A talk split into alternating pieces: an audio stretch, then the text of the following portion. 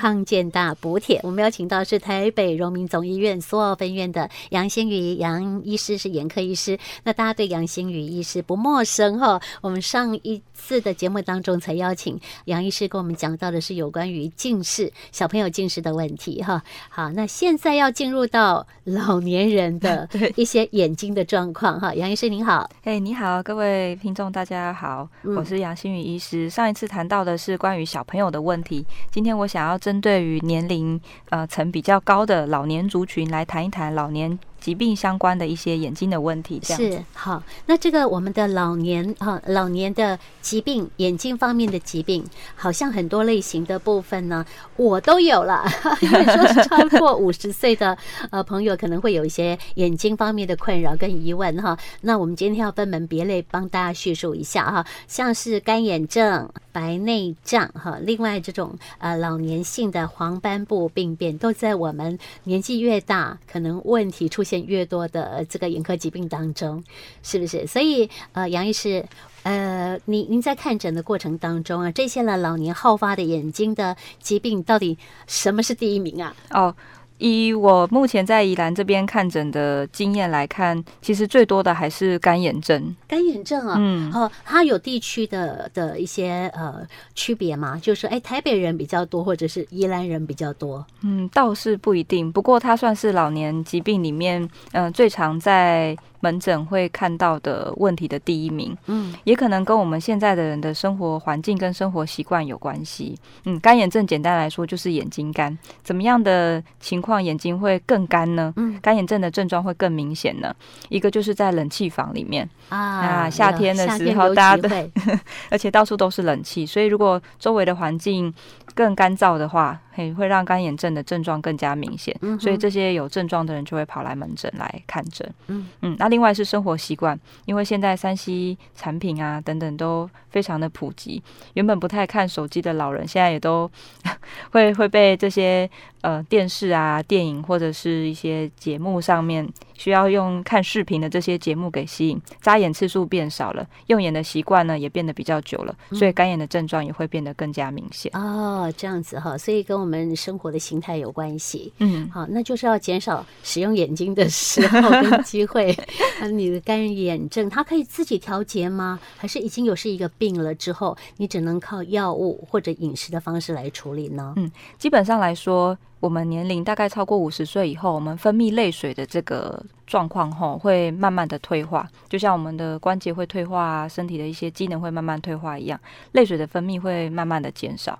那其实我们就把眼睛想象成车窗玻璃好了，嘿，车窗玻璃有时候它会定时的，我们会需要分泌一点水分啊，然后眼睛眨眼睛就像雨刷一样，把它刷亮刷亮，这样子看东西才会越来越清楚啦。哎，那年纪越来越大，这个喷水的功能呢就比较少了。对，那一个是说，呃，可以让眼睛适时的休息，可以看没有问题，因为不然。人生就没有 一些快乐的享受了。你你说那个追剧吗？对对对，就是还是要有一些娱乐，但是中间要定期的休息，而且也要提醒自己，有时候觉得眼睛比较累的时候呢，可以确定自己眼睛有闭起来再张开。是，哎，就像雨刷，让它重新重新再刷起来。一个是让视力的品质变比较好，泪水分泌的比较均匀，可以散布在眼睛的表面，哎，让眼睛看久了也比较不会疲累。嗯哼，可是干眼症的人，他刷那个雨刷。水就出不来啊！哎、对，如果到这么严重哈，如果扎眼睛到都还没有办法让视力变得比较清楚，那或是要扎很久、休息很久才会好的话呢，表示干眼症有一定的程度了。嗯，那那个我们就会建议做一些药物的治疗了啦。哦，但是其实与其说药物，也不完全都是我们常见的什么那种药性很强的药物。基本上我们治疗干眼症的，就是一些人工的眼泪，它的成分呢，基本上就是眼泪有什么成分，它基本上就是什么成分。哦，人工泪液。对，人工泪液。对，我们眼睛。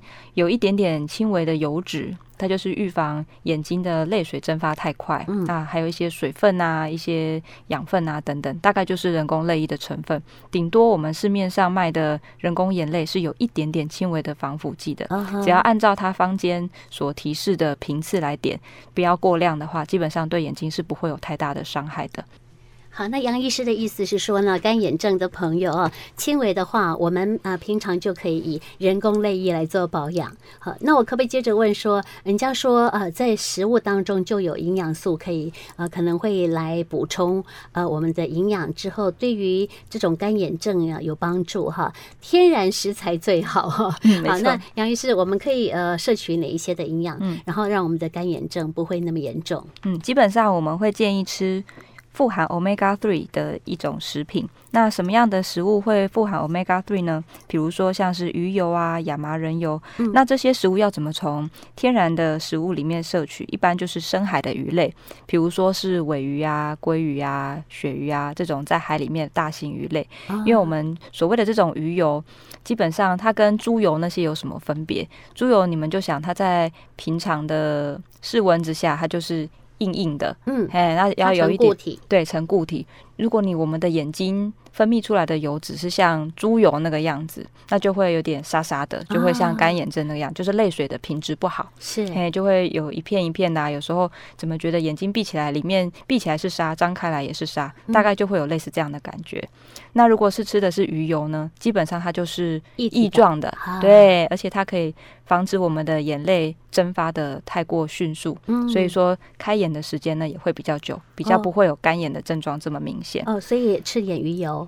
对，那如果不想要吃那种外面市售的保健食品的话，就吃深海的鱼类，嗯、核桃啊、海藻啊，这些都有分丰富的 Omega Three，对眼睛其实是非常的好的。嗯哼。那如果说啊，那我没有办法吃这么多的食物怎么办呢？其实一般的眼科的保健其实也有其他的办法的，像是如果是轻微的干眼症的话，可以建议热敷。热敷眼睛哦，哎，对，哦，睡前吗？哎，睡前啊，或者是洗完热水澡以后呢，刚好就把热毛巾在可以适应的温度之下，轻轻的敷在眼皮上面。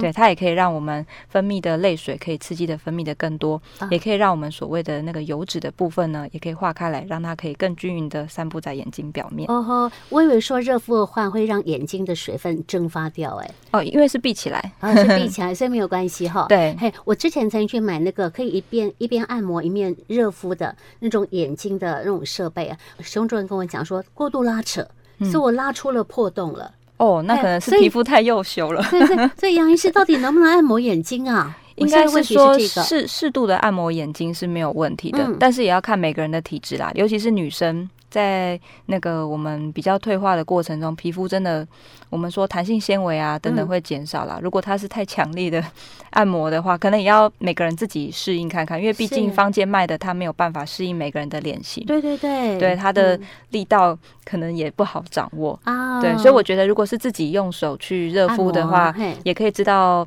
是多么样的力道是比较适合自己的。不过是以轻柔为主啦，嘿，热敷嗯就是为主。这样子，嗯哼，所以我现在不敢按摩了，可能那个真的不太适合我。对，可能尤其是女生，嗯，又热敷是没问题的。对，嗯，在自己可以适应的温度。嗯哼。那另外一件事情就是一般的生活作息啦，我猜一般的老年人应该也会蛮注意的，就是有正常的白天活动，那晚上有充足的睡眠，这个也对早上起来分泌这个泪水的效果也是会比较好的。如果熬夜。看电视 的话，因为睡眠品质不好，所以分泌出来的泪水的确也会比较不好。啊，真的哈，对，足够的休息很重要。没错，嗯嗯，那累的时候要多眨眼睛，嗯，哈，多休息，嗯，好，反正眼睛它就是要用一辈子的啦，哈，你好好照顾它，它用的时间就更久了。没错，没错。但是如果眨眨眼睛或者是休息以后呢，视力都还是没有变好，或者是一些觉得眼睛不舒服的症状没有减轻的话，还是建议来看眼睛的医生，嗯，会比较适。当一点是好，这是第一个，我们谈到了呃，在五十岁附近或者更高于五十岁的这民众，第一个会发生的呃数量呃人数还不少的一个问题叫干眼症哈。好，再来我们会遇到白内障的问题哈。嗯，是这个，我猜应该也是在外面。嗯、呃，大家都会很嗯、呃、在意的议题，对，它跟前面几个眼睛的这些症状有什么不一样呢？干眼症啊、老花眼这些都是能够借由戴眼镜或者是点药水等等治疗可以解决的。但白内障呢，就是我们所谓最佳的矫正视力，戴了眼镜或者是做了一些简单的，就是让眼睛湿润啊等等，视力还没有办法回到你满意的状况，嗯哼，那就是建议到医院去做检查了。那白内障它造成的视力模糊呢？呃，有一些人是说会怕光哦，畏光、呃，对，或者是觉得在晚上的时候看的东西会变得更暗。嗯，嗯，那另外有一部分的人是怎么配眼镜都配不对，近视忽然的加深。嗯，比如说原本只有一两百度的近视。有些人会忽然飙到两三百度，甚至隔了不久，又隔了几个月哦，加速哎，很快的，没错，有的甚至会到一千度，嗯，甚至更多，从两百度到一千度啊，对，它这叫做白内障造成的近视变化。哦，不过这是有一部分的人是这个样子，不多吧？呃，有。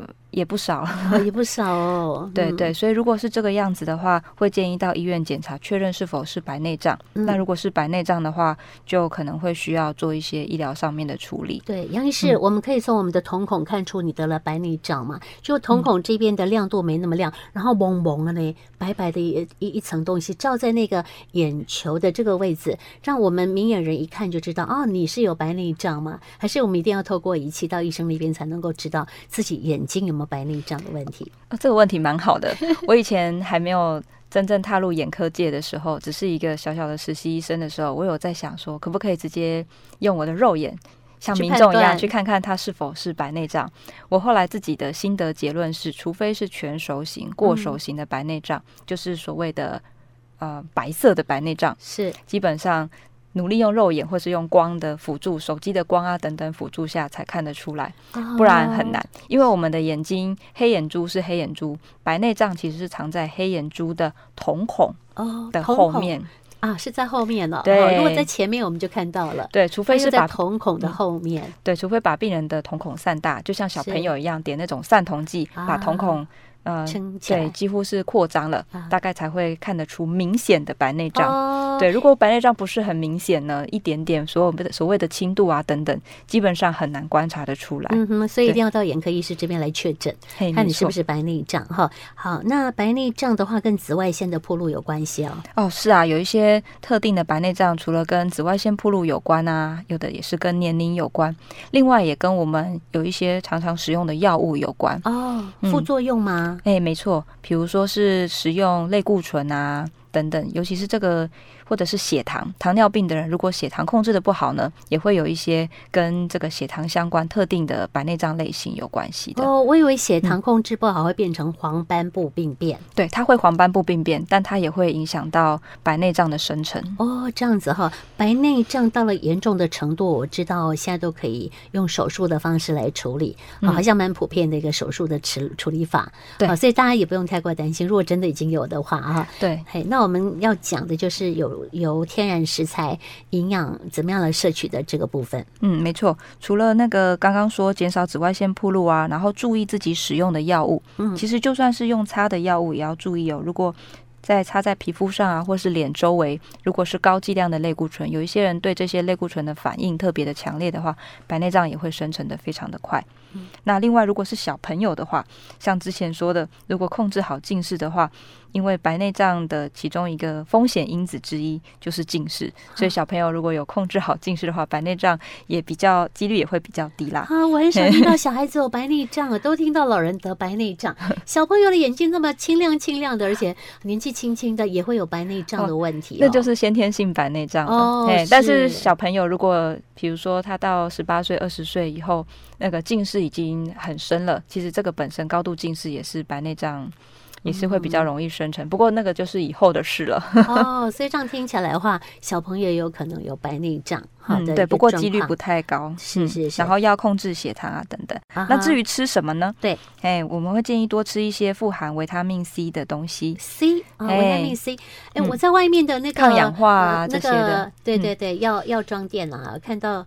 呃，有维他命 C 呀，哈，嗯，它有做成软糖，感觉起来 很好吃的样子。那个也是可以，但是我们也会建议吃一些富含维他命 C 的水果，比如说奇异果啊。其实芭辣维他命 C 也很多，真的。哦对，只是大家都会觉得好像是橘子或者是柳丁这些维他命 C 很多，其实芭乐也很多，芭乐也很好啊。为什么我要特别提到芭乐呢？因为它相对于其他台湾好吃的水果，它没有那么甜。哎，对对对，因为台湾的水果都太好吃了，啊、血糖过高的人吃芭乐 OK。对，没错。芭乐有的也好甜哦，那就要看看中的人是是是，是哪那个果农是如何去调配的。对，对，对，对，不过我会比较是建议是芭乐，因为它维他命 C 的含量比例是很高。那相对于糖分，嗯、呃、如果不要太甜的话，也是比其他水果来的少啦。因为这样要能够同时兼顾血糖，那又能够兼顾抗氧化这些的效果的话，这个是比较首选。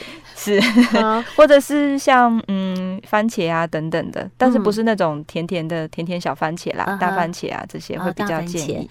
桃太郎品种大番茄，营养很多哦。对，好，它就是在番茄头一个奶嘴的那个凸出来的那个，那个就是桃太郎的。哎呦，哎呀，很好吃哦，好 香香。哦、我们吃法都是加一颗梅子在里面，拉来拉来，然后就可以咬一口，哇，好好吃，我也好想去吃，好好吃的番茄哦。那柑橘类的东西有没有富含维他命 C 呀、啊？也都有，只是说它是真的蛮甜的啦。是，嗯，对。那有一些人，我记得，嗯，糖尿病的医师通常会建议柑橘类，如果是糖尿病在控制血糖的人，不建议超过两颗吧。一天吗？嗯，我记得，但是也要看年龄跟其他的状况啦。嘿，就是不建议吃太超太超过，或是有一些孕妇啊等等，很想吃水果，可是又不能吃太多。通常我记得医生都是建议芭辣。哦，芭辣，我发现芭辣也很好吃嘞，哈。对，只是说牙齿啦也很多。好，牙齿，因为芭辣它它甜啊，嗯、你可以吃红心芭乐，红心芭乐是软芭辣。哦，好，这是我们在食物方面哈，这个水果方面的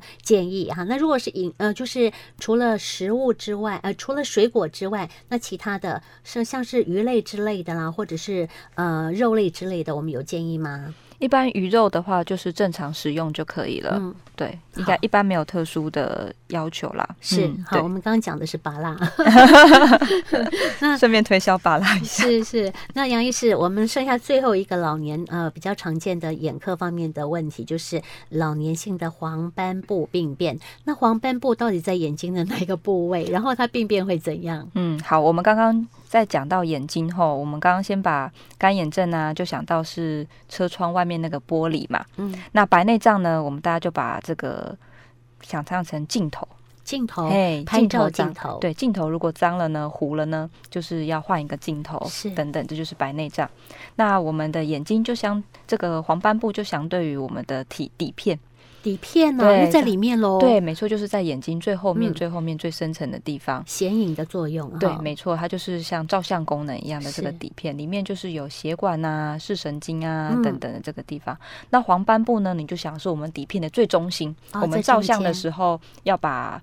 重要的景物就是摆在最重要的地方，oh. 那个地方就是我们视力最好的。我们平常小朋友量视力啊，大人去眼科诊所量视力，就是在量这个地方的功能啊。嗯嗯，主要就是它在我们在结相的时候最中间看他的视力的品质好不好，就是看这里。是，那看的也就是黄斑部吗？主要就是测测试黄斑部的。功能如何？是是，是，对，当然我们旁边，因为就像照相机旁边的景物一样，它还是有辅助的功能。嗯，对，就像视野啦，就是我们旁边的，比如说车子有从旁边过来，虽然不用看得很清楚，但是有看到影子。嗯，对，但是视力最好的部分就是最重要的部分，我们就叫做黄斑部。是，那黄斑部为什么到老年之后会产生病变呢？也是因为使用过度吗？倒不是因为使用过度，呃，有一部分的人主要是因为呃遗传体质，哦、嘿，就是有一些人，比如说为什么有一些人老了会得糖尿病啊、高血压等等，当然也跟运动习惯有关，但是有一大部分是跟遗传会有相关的啦。是，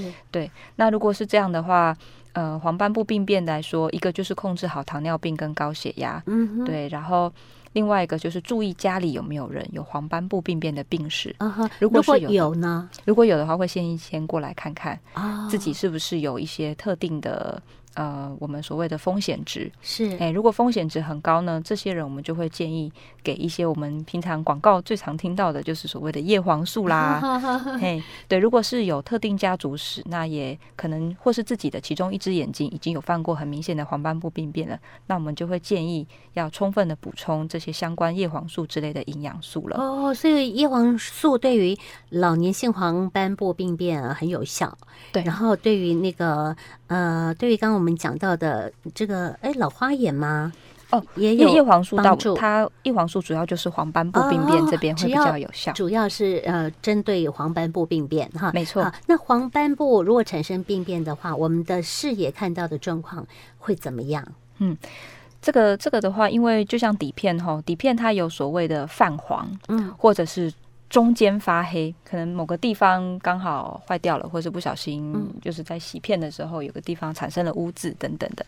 他的视力的简单的说是会视力模糊。那也有一些人常说的是有一些暗点，可能看到一张很漂亮的白纸，可是有些地方呢就会黑黑的看不见。对，哎，眼镜这。多扎几下，一嘛些哦啊那样。对对，就不像干眼症哦，干眼症是扎一扎就会变好的，好那扎一扎不会变好的，就要小心是其他眼睛的病变了。嗯哼，对，视野会弯曲吗？视线会或者看一个线条，它会弯曲的吗？对，这是有一部分的人，对对，但是黑点啊、弯曲啊这些都有很有可能是黄斑部病变的一些迹象。嗯哼，我们有时候眼科医师就会给。一些病人一个像是小时候写作业的那个方格纸，哎、uh huh.，给他们看看，说会不会有一些弯曲啊等等，这就可以用来帮助评断是否有黄斑部病变。是那记得测试的时候呢，一定要遮一只眼睛，一只眼睛测试，uh huh. 因为我们的眼睛是很聪明的，如果一只眼睛可能有一些病变啊等等，另外一只眼睛呢会帮助他，对，所以就会看不出来，所以就记得要遮一只眼，遮一只眼来测试。好好，所以我们医院当中都会帮大家做很好的检查，好，会确定说你是不是呃。得了这个黄斑部病变哈，那黄斑部病变的话，我们今天讲的是从天然饮食当中去怎么样去补充它的营养素哈，所以在这个部分的话，杨医师的建议呢，嗯，一般来说，呃，除了吃叶黄素，但是叶黄素毕竟也是要，嗯，如果是那种健康食品的话，还是要自己付钱。我们如果是可以自己食用天然食物的话，是最好。就是简单来说，就是吃一些深色的蔬果啊，深色的就可以了，叶、嗯、菜类也可以吗？可以，可以，比如说菠菜啊、地瓜。叶啊，南瓜、花野菜、胡萝卜、蛋跟番茄这些颜色非常深的一些蔬果类，这些都是非常建议的，它都很有富含丰富的这些色素的。物质是对我们的眼睛的这些黄斑部等等是非常有效的。啊哈，这是不是要在我们还没有产生黄斑部病变之前，我们就要多吃的东西？对，还是说已经产生了，吃了有用吗？如果已经产生的话，看是哪一种形态的。哎，这个这边讲的是大部分的黄斑部病变吃这个是有效，但是如果比如说是对于血管性的黄斑部病变，比如说我们所谓的呃中央性视网膜的呃。静脉的阻塞啊，血管塞住，说眼中风啊等等，这些倒是没有效啦，因为那个就是要控制高血压、糖尿病，刚刚说的这些身体疾病。但如果只是纯粹只是老化造成的病变的话，吃这些色素的水果其实是非常有效的。嗯哼哼，对。好，刚刚讲到的是大家看是深色的、深绿色的，不管是蔬菜或者是水果都有效哈。好，那今天讲了这么多的疾病呢，都在可能未来您的五十岁左右就会发生的啊。超过五十岁了，我发现每一个问题我好像多少都有，还黄斑部病变可能还没啦，但是其他像干眼症、老花眼跟白内障都已经呃有出现的状况。不过好在是说，我们透过自己的保养保健，或许呢可以把视力再再救回来一点，这样哈。啊，如果真的不行的话，那眼科医师就可以来洽询了。我们杨医师有门诊时间。好好，那杨医师最后我们还要请大家多注意什么补充的？嗯一般来说，其实如果把这些都照顾得很好哈，我相信在使用眼力啊以及生活方式都会变得非常的方便，不会受到什么影响。但是如果真的觉得眼睛很不舒服，最好还是来找眼科医师来看看会比较好。嗯嗯，好，那我们今天的的单元哈，特别是针对老年的一些眼睛的方面的问题，给大家来提供一些你的建议啊。非常谢谢杨先宇杨医师给我们的相关的一些资料。谢谢你，再见，再见。